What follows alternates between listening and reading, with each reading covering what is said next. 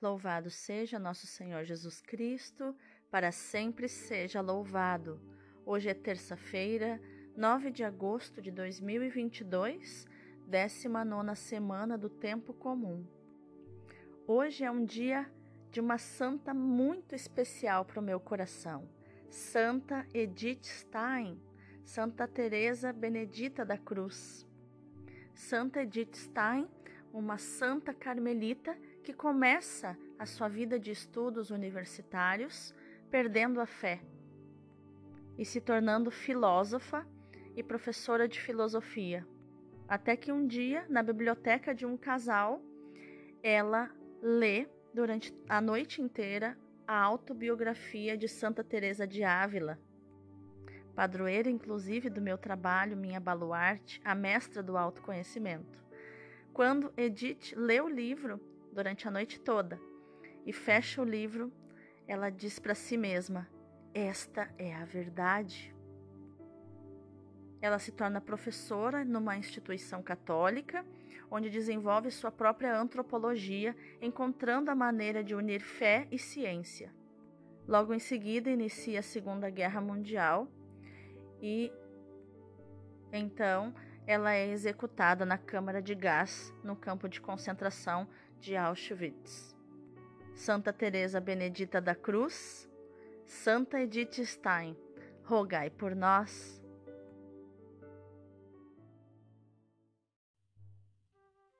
Inspira, Senhor, as nossas ações, para que em Ti comece e em Ti termine tudo aquilo que fizermos no dia de hoje.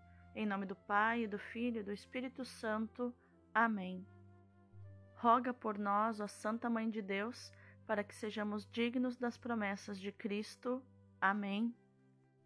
Pai Santo, Pai querido, Pai amado, eu quero te agradecer porque o Senhor tem cuidado de nós. Nós temos sentido o teu trabalhar e o teu agir no nosso coração e somos gratos por isso. Santificado seja o teu nome glorioso, Pai, que é soberano sobre todas as realidades. Venha o teu reino, Pai, e se estabeleça no meio de nós e ao nosso redor. Quero colocar em prática o que o Senhor Jesus nos ensinou em Marcos 11, 22 e sair da oração de galinheiro, de lamentação e petição, onde eu ficava ciscando nos problemas, no que falta, na escassez, na ingratidão. E quero colocar em prática, Pai, os dois requisitos que o Senhor Jesus ensinou para que minha oração seja ouvida. Primeiro requisito: crer sem duvidar, porque duvidou, perdeu. Então, Pai, eu quero crer e não duvido. Eu creio, eu creio que vai se realizar o que eu estou pedindo, aquilo que eu necessito e o segundo requisito é viver como se eu já tivesse recebido o que eu estou pedindo e necessito, que é viver na gratidão, que é viver na fé, como se eu já estivesse caminhando sobre a realidade que eu estou pedindo. Gratidão, Pai, por tudo isso. Viver na tua presença, Pai viver na tua abundância de vida, porque para ti, Pai, vida e prosperidade são sinônimos, são a mesma coisa, porque tudo que criastes prospera naturalmente. Por isso eu te agradeço, Pai, por tudo que eu recebi de ti e tudo que eu ainda receberei, segundo a tua vontade.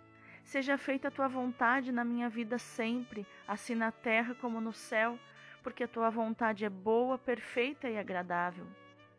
Pai, eu quero acordar a águia que existe dentro de mim e voar, voar, não só para fora do galinheiro, desse cativeiro espiritual, mas voar o voo profético da águia e atingir teus ventos espirituais, onde o corvo maligno não consegue mais me atacar.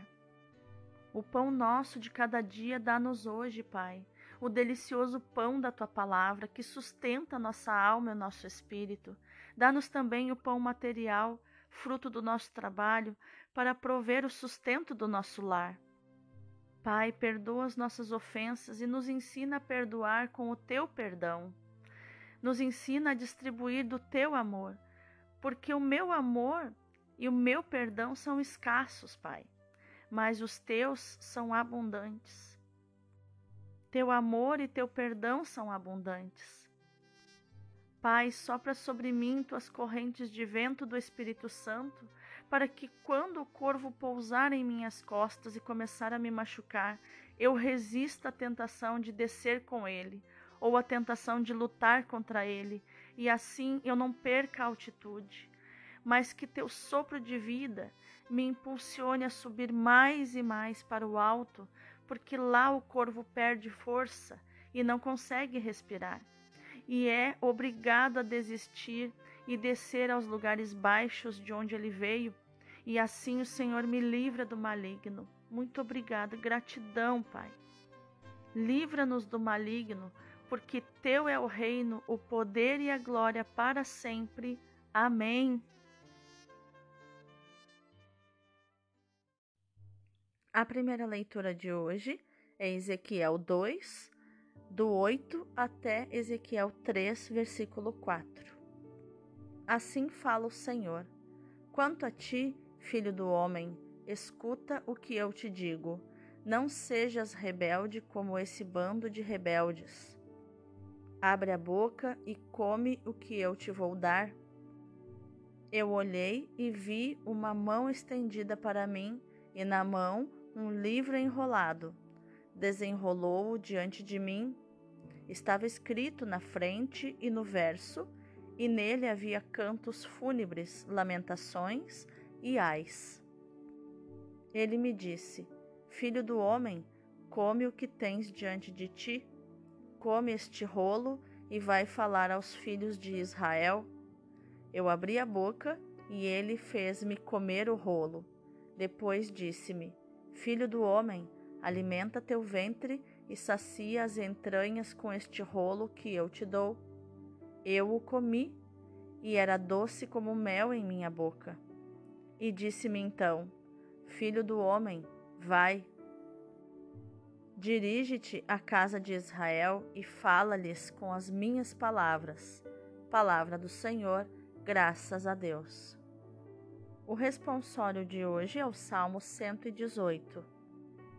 Como é doce ao paladar vossa palavra, ó Senhor. Seguindo vossa lei, me rejubilo muito mais do que em todas as riquezas. Minha alegria é a vossa aliança, meus conselheiros são os vossos mandamentos. A lei de vossa boca para mim vale mais do que milhões em ouro e prata. Como é doce ao paladar vossa palavra, muito mais doce do que o mel na minha boca. Vossa palavra é minha herança para sempre, porque ela é que me alegra o coração. Abro a boca e aspiro largamente, pois estou ávido de vossos mandamentos. Como é doce ao paladar vossa palavra, ó Senhor. O evangelho de hoje é Mateus 18, do 1 ao 5 o versículo 10 e o versículo 12 ao 14. Naquele tempo, os discípulos aproximaram-se de Jesus e perguntaram: Quem é o maior no reino dos céus? Jesus chamou uma criança, colocou-a no meio deles e disse: Em verdade vos digo, se não vos converterdes e não vos tornardes como crianças, não entrareis no reino dos céus. Quem se faz pequeno como esta criança, este é o maior do reino dos céus.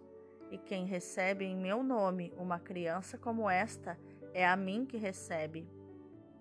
Não desprezeis nenhum desses pequeninos, pois eu vos digo que os seus anjos nos céus veem sem cessar a face do meu Pai que está nos céus. Que vos parece? Se um homem tem cem ovelhas e uma delas se perde, não deixa ele as noventa e nove nas montanhas para procurar aquela que se perdeu? Em verdade vos digo: se ele a encontrar, ficará mais feliz com ela do que com as noventa e nove que não se perderam. Do mesmo modo, o Pai que está nos céus não deseja que se perca nenhum desses pequeninos. Palavra da salvação, glória a vós, Senhor.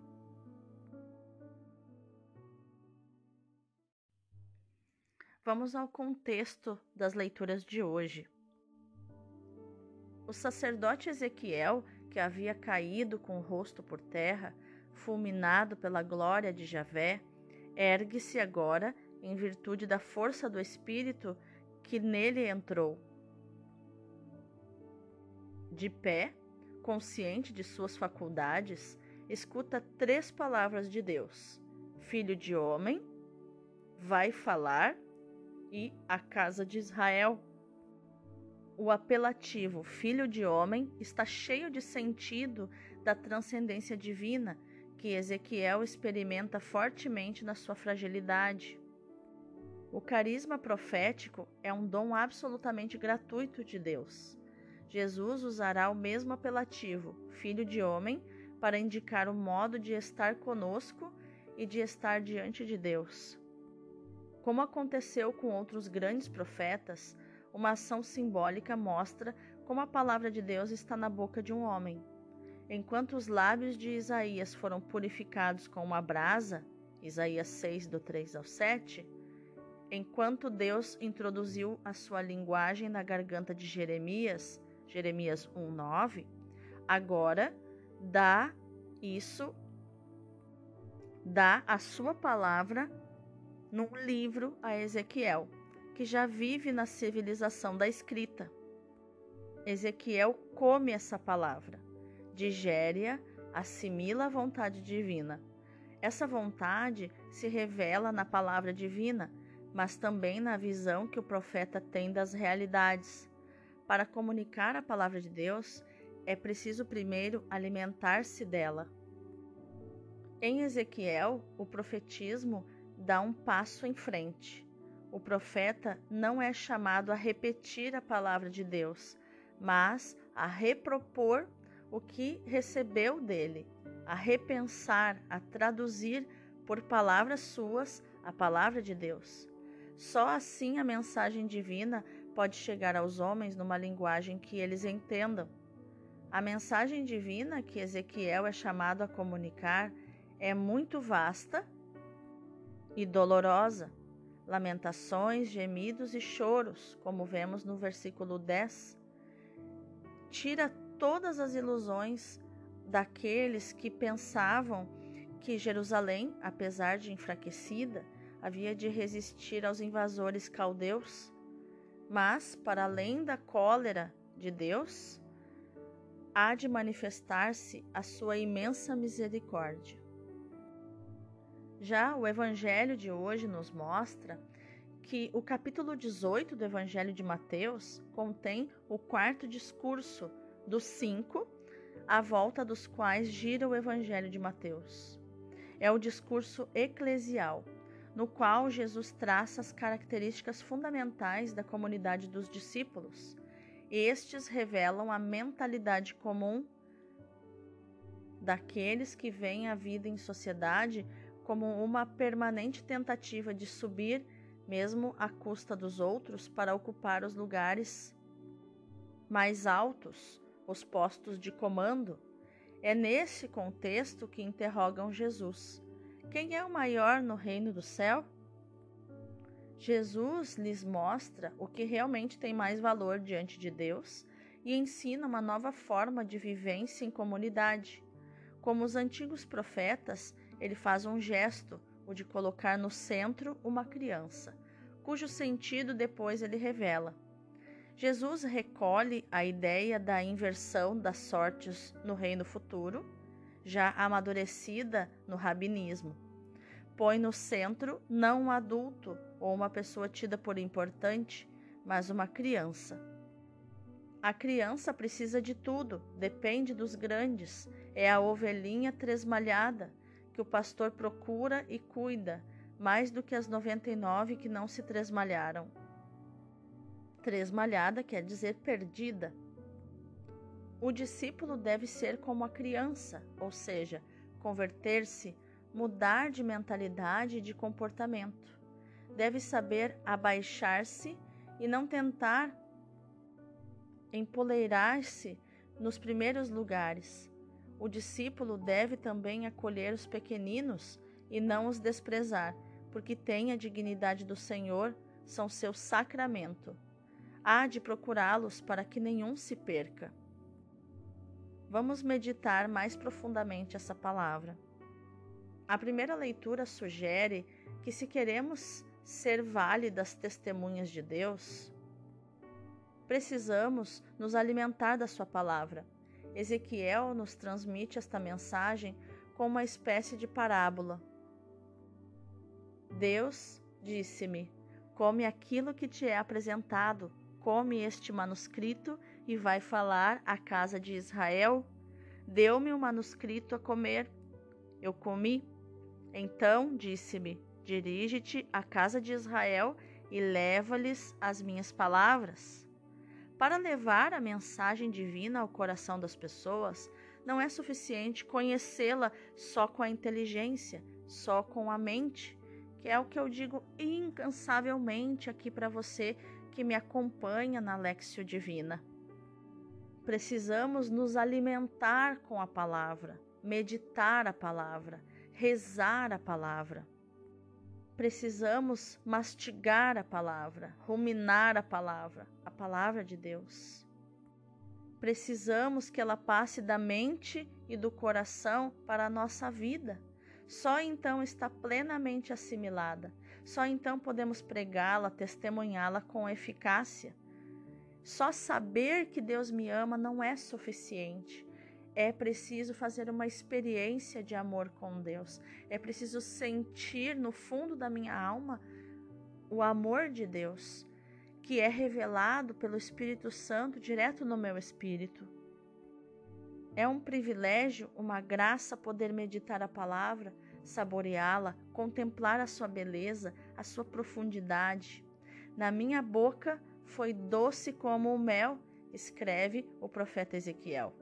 O Apocalipse acrescenta que a palavra, doce como o mel na boca, se torna amarga nas entranhas, pois leva consigo exigências nem sempre fáceis de cumprir, especialmente o testemunho, que exige esforço e muitas vezes sofrimento, como nos mostra o capítulo 10, versículo 9. No rolo oferecido ao profeta estavam escritos lamentações gemidos e choros. A palavra de Deus, doce na boca e amarga nas entranhas, transmite a plenitude da alegria e da vida. Na comunidade, o testemunho da palavra há de passar, sobretudo, pelo testemunho de uma vida sem pretensões, uma vida semelhante à das crianças que aceitam a sua pequenez, a sua impotência perante a vida, a necessidade de precisar dos outros, particularmente dos pais. O melhor testemunho é o da simplicidade e o do serviço humilde, mas ambos são frutos da alegria de sermos e nos sentirmos filhos de Deus, como nos diz Mateus 5:3 e Mateus 11:25. A missão pode e deve ser realizada já pela simples presença e pelo testemunho vivo da vida cristã, ou seja, de uma vida à imagem da de Cristo, que sendo o primeiro, se fez o último, o servo de todos, como lemos em Colossenses 1:18. Vamos orar? Senhor, como estou longe da simplicidade e da humildade que recomendas aos teus discípulos. Gosto de mandar, de submeter aos outros a minha vontade, de ser a primeira em tudo, de ser vista, ser aplaudida, existir na vida dos outros. Toma-me nos teus braços, no teu coração, Senhor, para que eu aprenda a ser como as crianças no meu relacionamento contigo e com os meus irmãos. Que eu saiba abandonar-me, entregar-me confiantemente a Ti que eu saiba colocar-me no meu lugar para servir com simplicidade e com amor a vida dos meus irmãos. Amém. Vamos contemplar mais profundamente essa palavra. Nosso Senhor amava também a simplicidade dos seus discípulos, tanto que escolheu homens simples. Não era eu próprio, pode Jesus nos dizer, de uma grande simplicidade com os meus apóstolos para os encorajar a fazerem o mesmo. Vivia com eles familiarmente, tomando parte em todos os pormenores da sua vida, todos os detalhes orações, refeições, conversas, repouso, interessando-me pelas suas alegrias e pelas suas mágoas, diz Jesus a nós e aos seus discípulos. Chamei-os meus amigos e disse-lhes o motivo é que um amigo diz tudo aos seus amigos. O que eu fui com eles, quero sê-lo com os meus discípulos de todos os tempos Quero ser isso com você, ele te diz hoje, nesta manhã de terça-feira. Examinem-se agora sobre a sua maneira de agir comigo, diz Jesus a você e a mim. Você vem a mim habitualmente com simplicidade? Você tem sido para mim o que um amigo é pelo seu amigo? Jesus te pergunta hoje. Você, sobretudo, que é consagrado ao meu coração, não deveria imitar mais particularmente a simplicidade confiante dos meus amigos, de Madalena, por exemplo, que se conservava sentada aos meus pés, de João, que repousava sua cabeça sobre o meu peito? Isso Jesus pergunta a você nesta manhã. Então, meu irmão, minha irmã, que lindo, né? como as perguntas mexem com o nosso interior. Que a nossa ação no dia de hoje seja meditar, proclamar e viver esta palavra de Ezequiel 3:1. Come este manuscrito e vai falar à casa de Israel. Deus abençoe o teu dia.